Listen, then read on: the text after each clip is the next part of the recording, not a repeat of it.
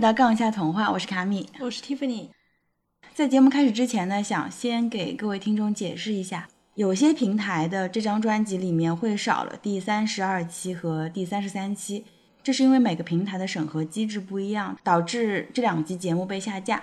那我们制作节目的精力也很有限，没办法去适配每个平台做剪辑，所以说这件事情我们也没有办法。总之，我们在每个平台上的投放都是可以免费收听的。对，所以如果有少节目的情况，那大家又想听的话，可以在主流的非音乐类音频 App 上面都可以搜到我们的节目。嗯，那我们言归正传，这一集我们说什么呢？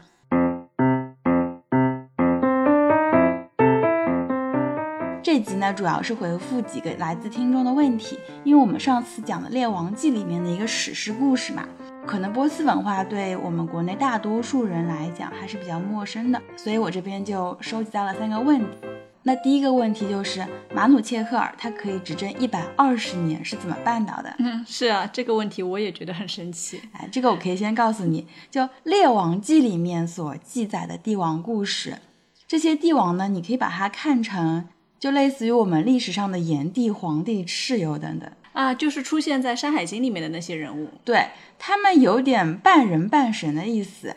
就甚至尧舜禹的故事，虽然历史上被儒家反复提到，但尧舜禹身上还是有很多神话色彩的。嗯，并且我在上期也说了，就当代有学者把《列王纪》和《伊利亚特》相比，我以为我说了这句话你们就能 get 到，没想到还是要重新解释。所以说，《伊利亚特》又是说的什么呢？ 《伊利亚特》里面最著名的故事就是特洛伊战争啊，哎，那你就直接说古希腊神话不就好了吗？ 《伊利亚特》它的确构成了古希腊神话很重要的一部分啊，但古希腊神话并不就是《伊利亚特》，就好比说《山海经》是中国神话的重要组成，但中国神话这个体系里面还有很多别的故事，而且经过考古学者们也渐渐发现，包含《伊利亚特》在内的荷马史诗里面，它有一些记载经过了考古发掘的佐证。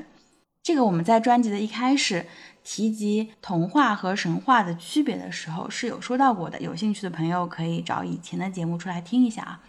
话说回来，其实呢，《列王纪》里面记载的波斯历史是从远古波斯一直到萨珊王朝时期的波斯，它当中是经历了一个很长的时间跨度的。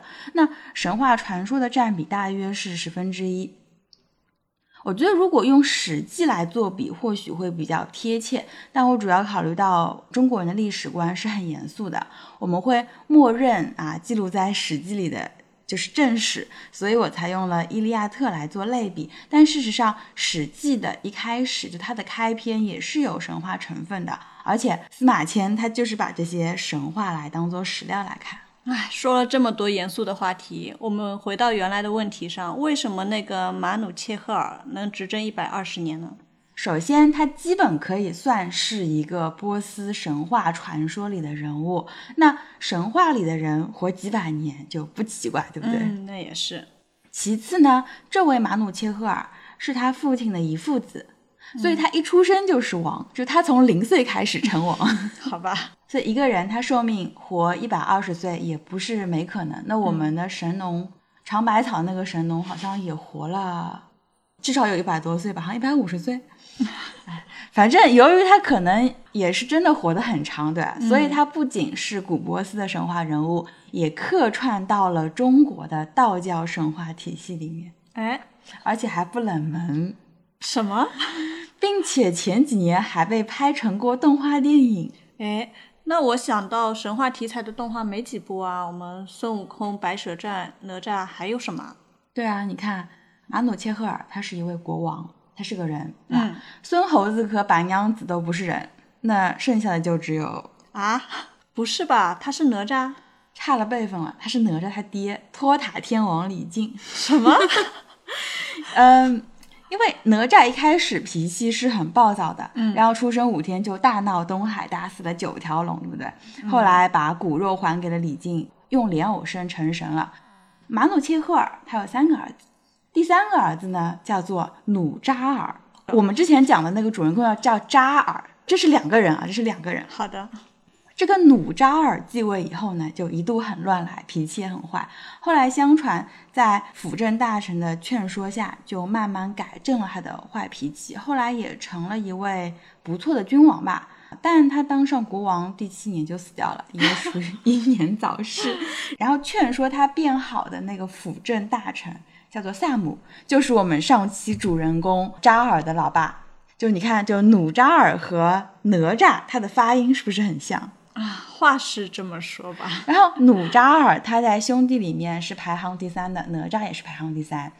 努扎尔在传说里面是被奉为波斯的战神，嗯那哪吒的战斗力他是可以跟孙猴子一 v 一单挑的啊，也是很牛叉，对不对？嗯，听你这么一说，倒是挺像的。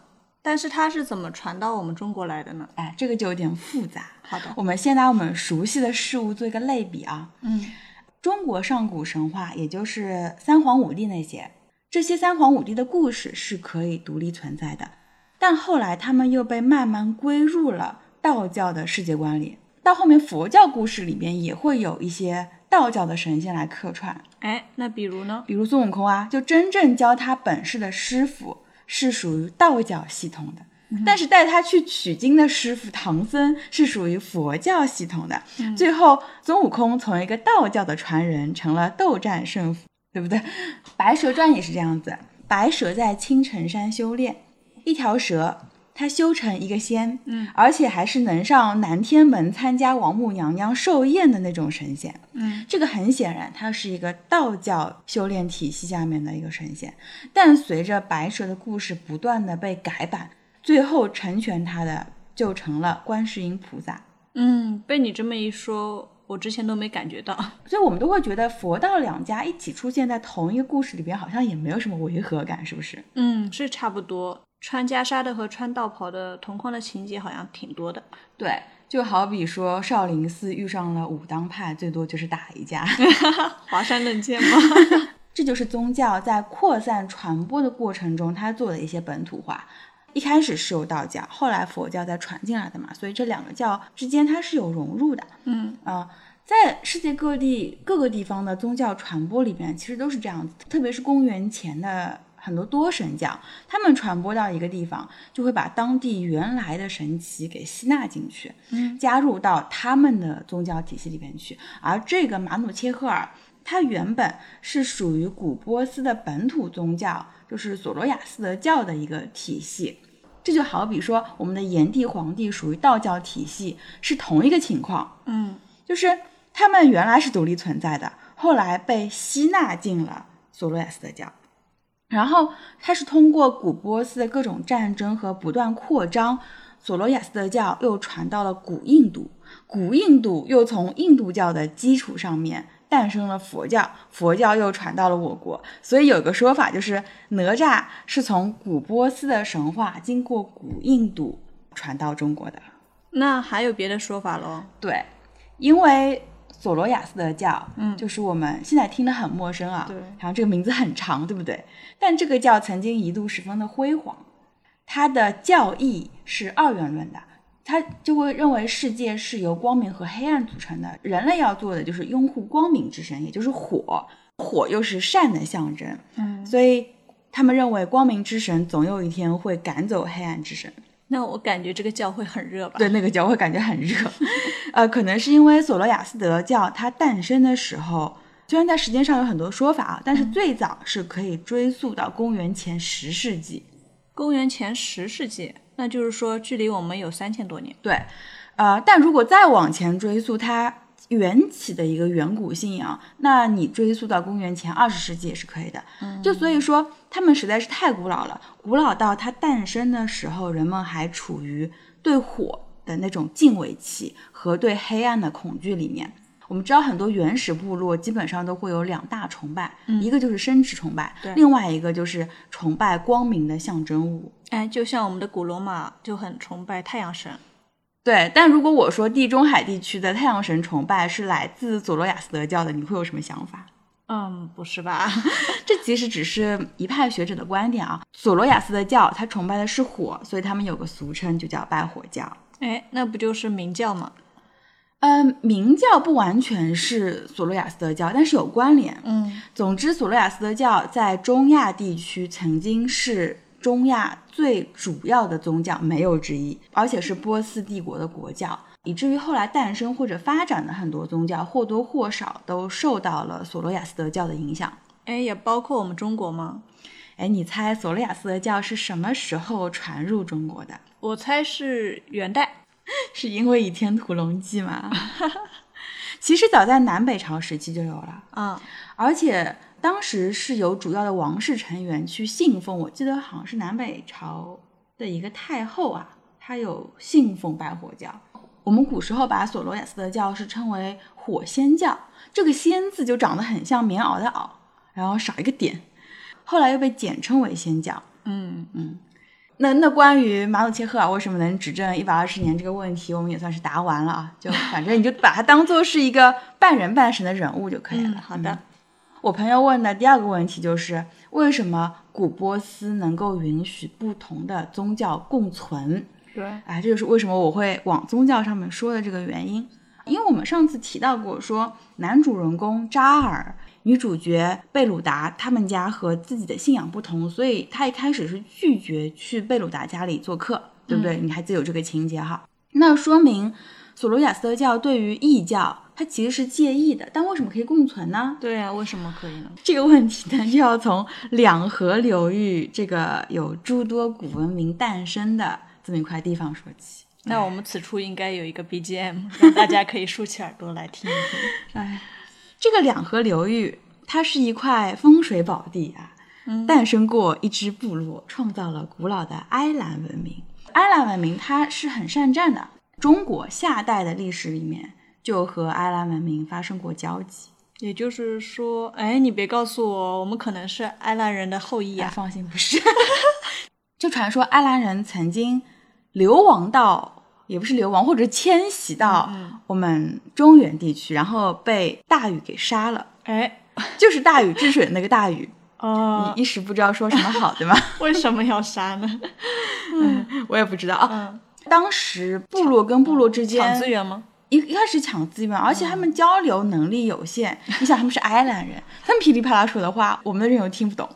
这是有种外星人攻占地球的感对觉。对，有一点，因为在原始部落时期，就不是奴隶就是被奴隶对役嘛，就哎就是这么丛林法则。好可怕。呃，我们继续说埃兰人啊。好，那埃兰人他有个邻居，我们应该都听到过，就是传说中的巴比伦。哎 我怎么感觉这属于梦幻联动环节？你是不是觉得一说巴比伦就觉得应该和欧洲的历史有渊源？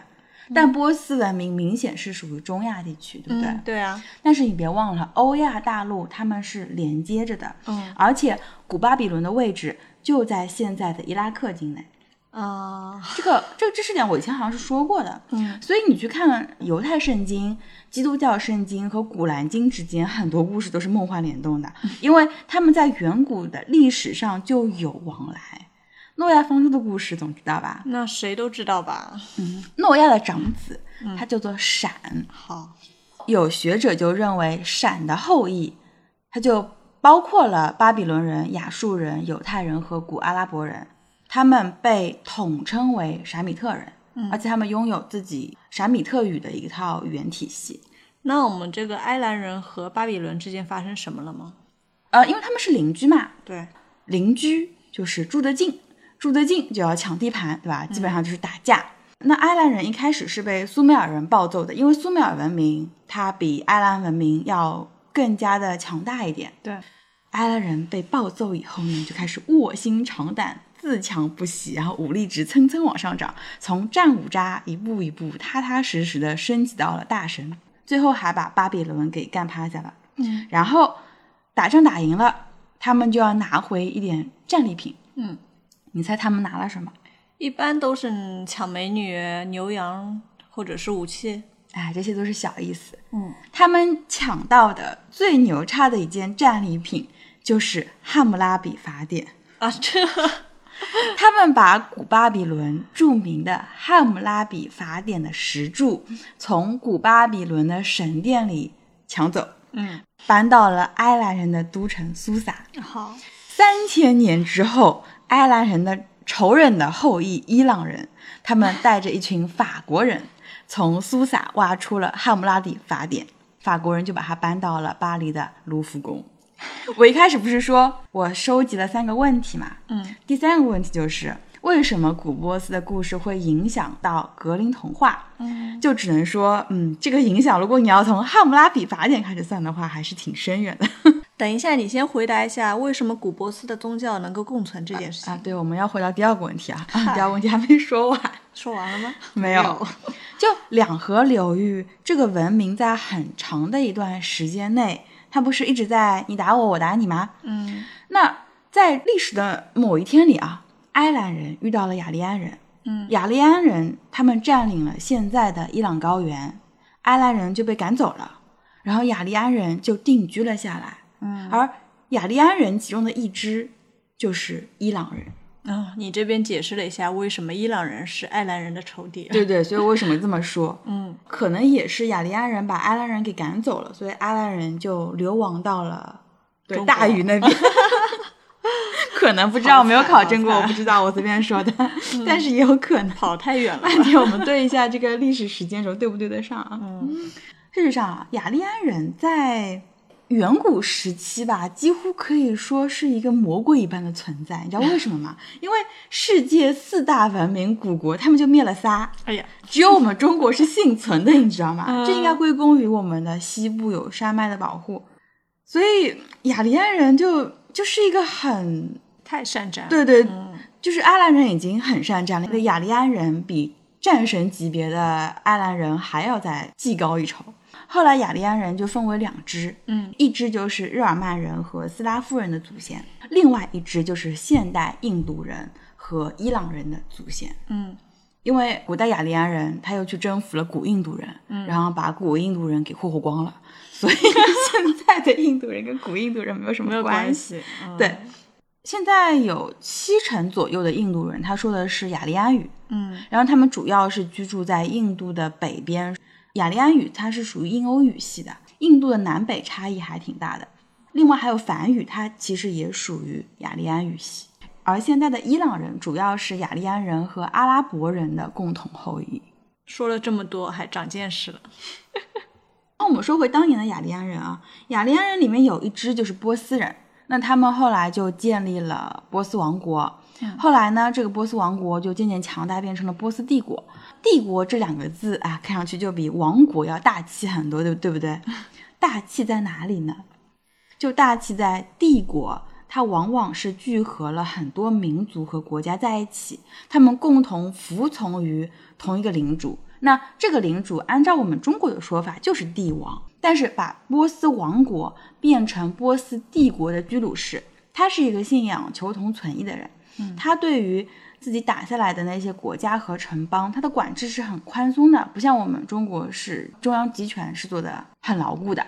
他宣布，只要你们归顺波斯就可以了，其他的他不会来管你，包括说宗教信仰，他也不会来规定你要信什么教。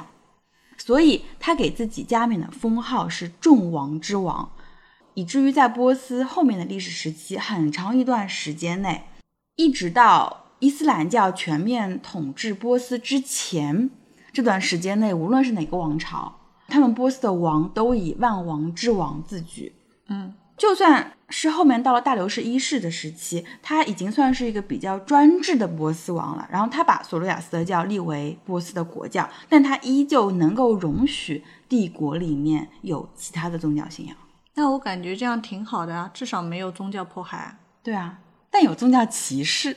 嗯，怎么说呢？那大流士一世执政的时期，索罗亚斯德教它的理论体系已经是很完整了，可以说是从一个原始宗教渐渐的，渐渐的就长成了一个成熟的宗教了。，对，就像进度条一样， 更更准确的说，它从一嗯进化个了嘛对它从一个多神体系啊、慢慢发展成为它拥有一位主神，嗯然后又从一位主神开始慢慢发展成拥有一神论的萌芽，但它只是萌芽，它不是一神论。好，在古早的宗教里边，只有埃及的远古崇拜，它是有一审论的萌芽的、啊，那依旧是萌芽啊，但它还是会有很多很多的神，很多的神里面，它会有一个最厉害的神，这个最厉害的神的武力值可以碾压其他神，所以他是众神之神。嗯，波斯的王也是这样，他是众王之王。那索罗亚斯德教它也是这个样子。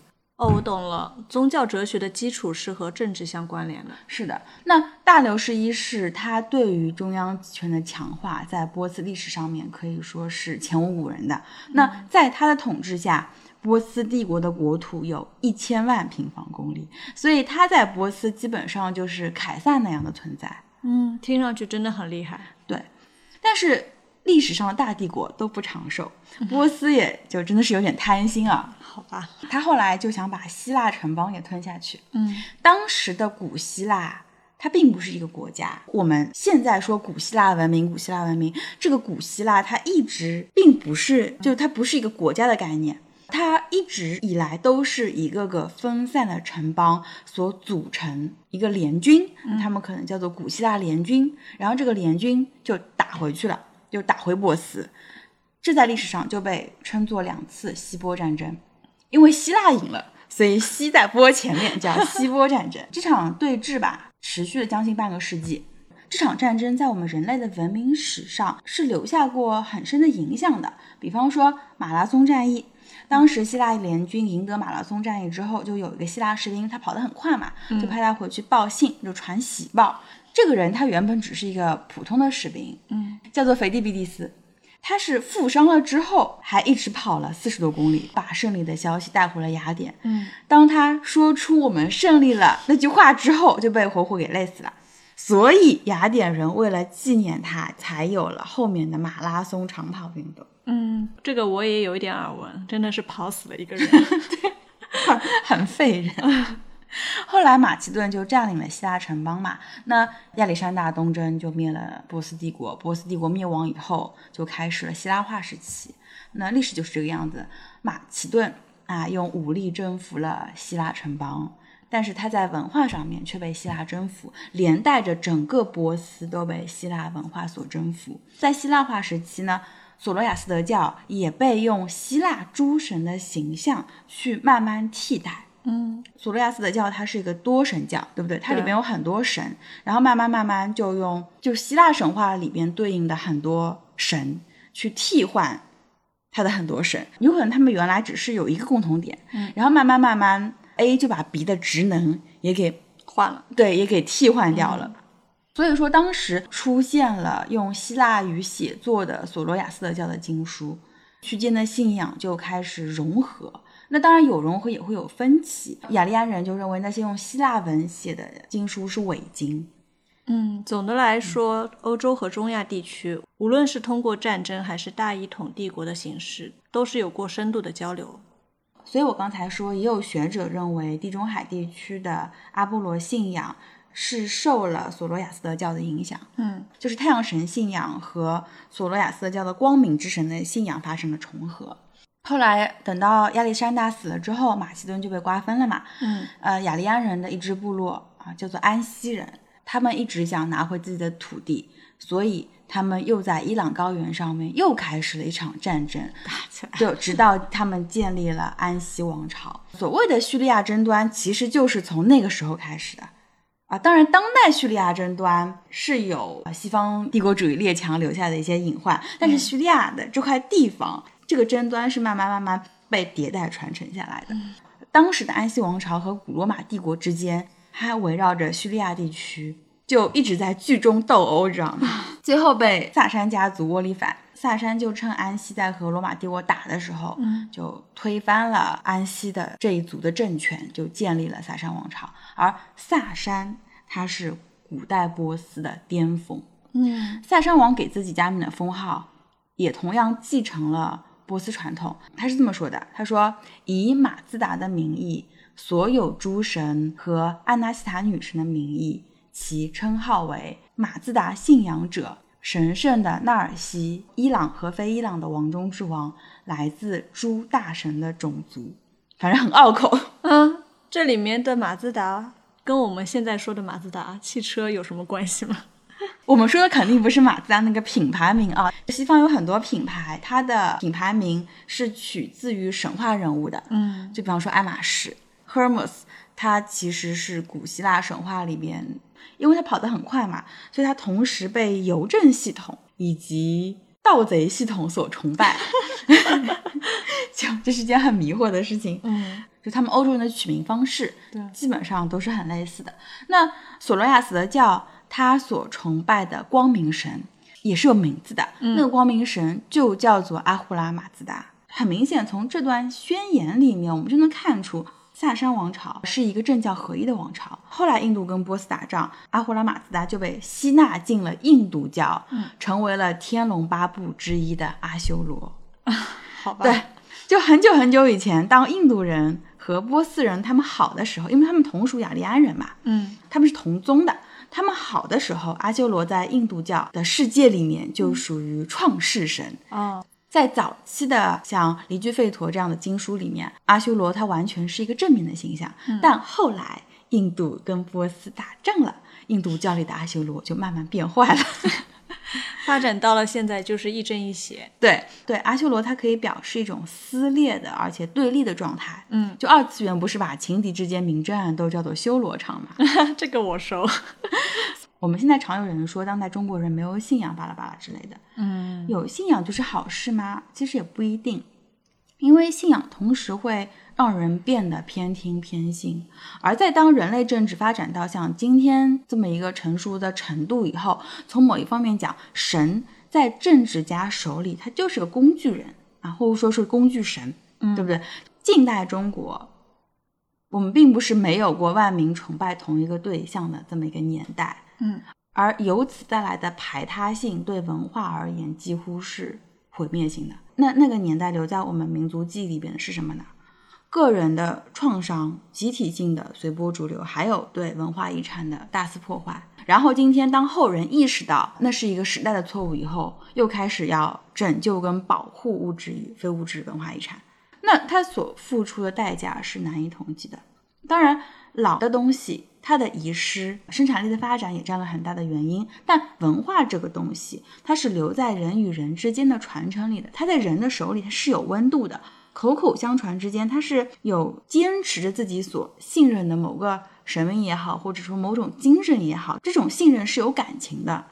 当然，政治的迭代，特别是当一个民族它面临异族统治，那这些牺牲几乎是必然的，有牺牲才会有新的东西出现。我并不是说一定要单溺于一些老的东西。嗯，一时之间不知道该说什么那我，或们者你再说点别的，我们说回波斯，啊，也就是在波斯的萨珊王朝时期，摩尼教就是你刚才说的明教， 嗯嗯它在索罗亚斯德教基础上面创立并且发展了起来。摩尼教的主神叫做大明神。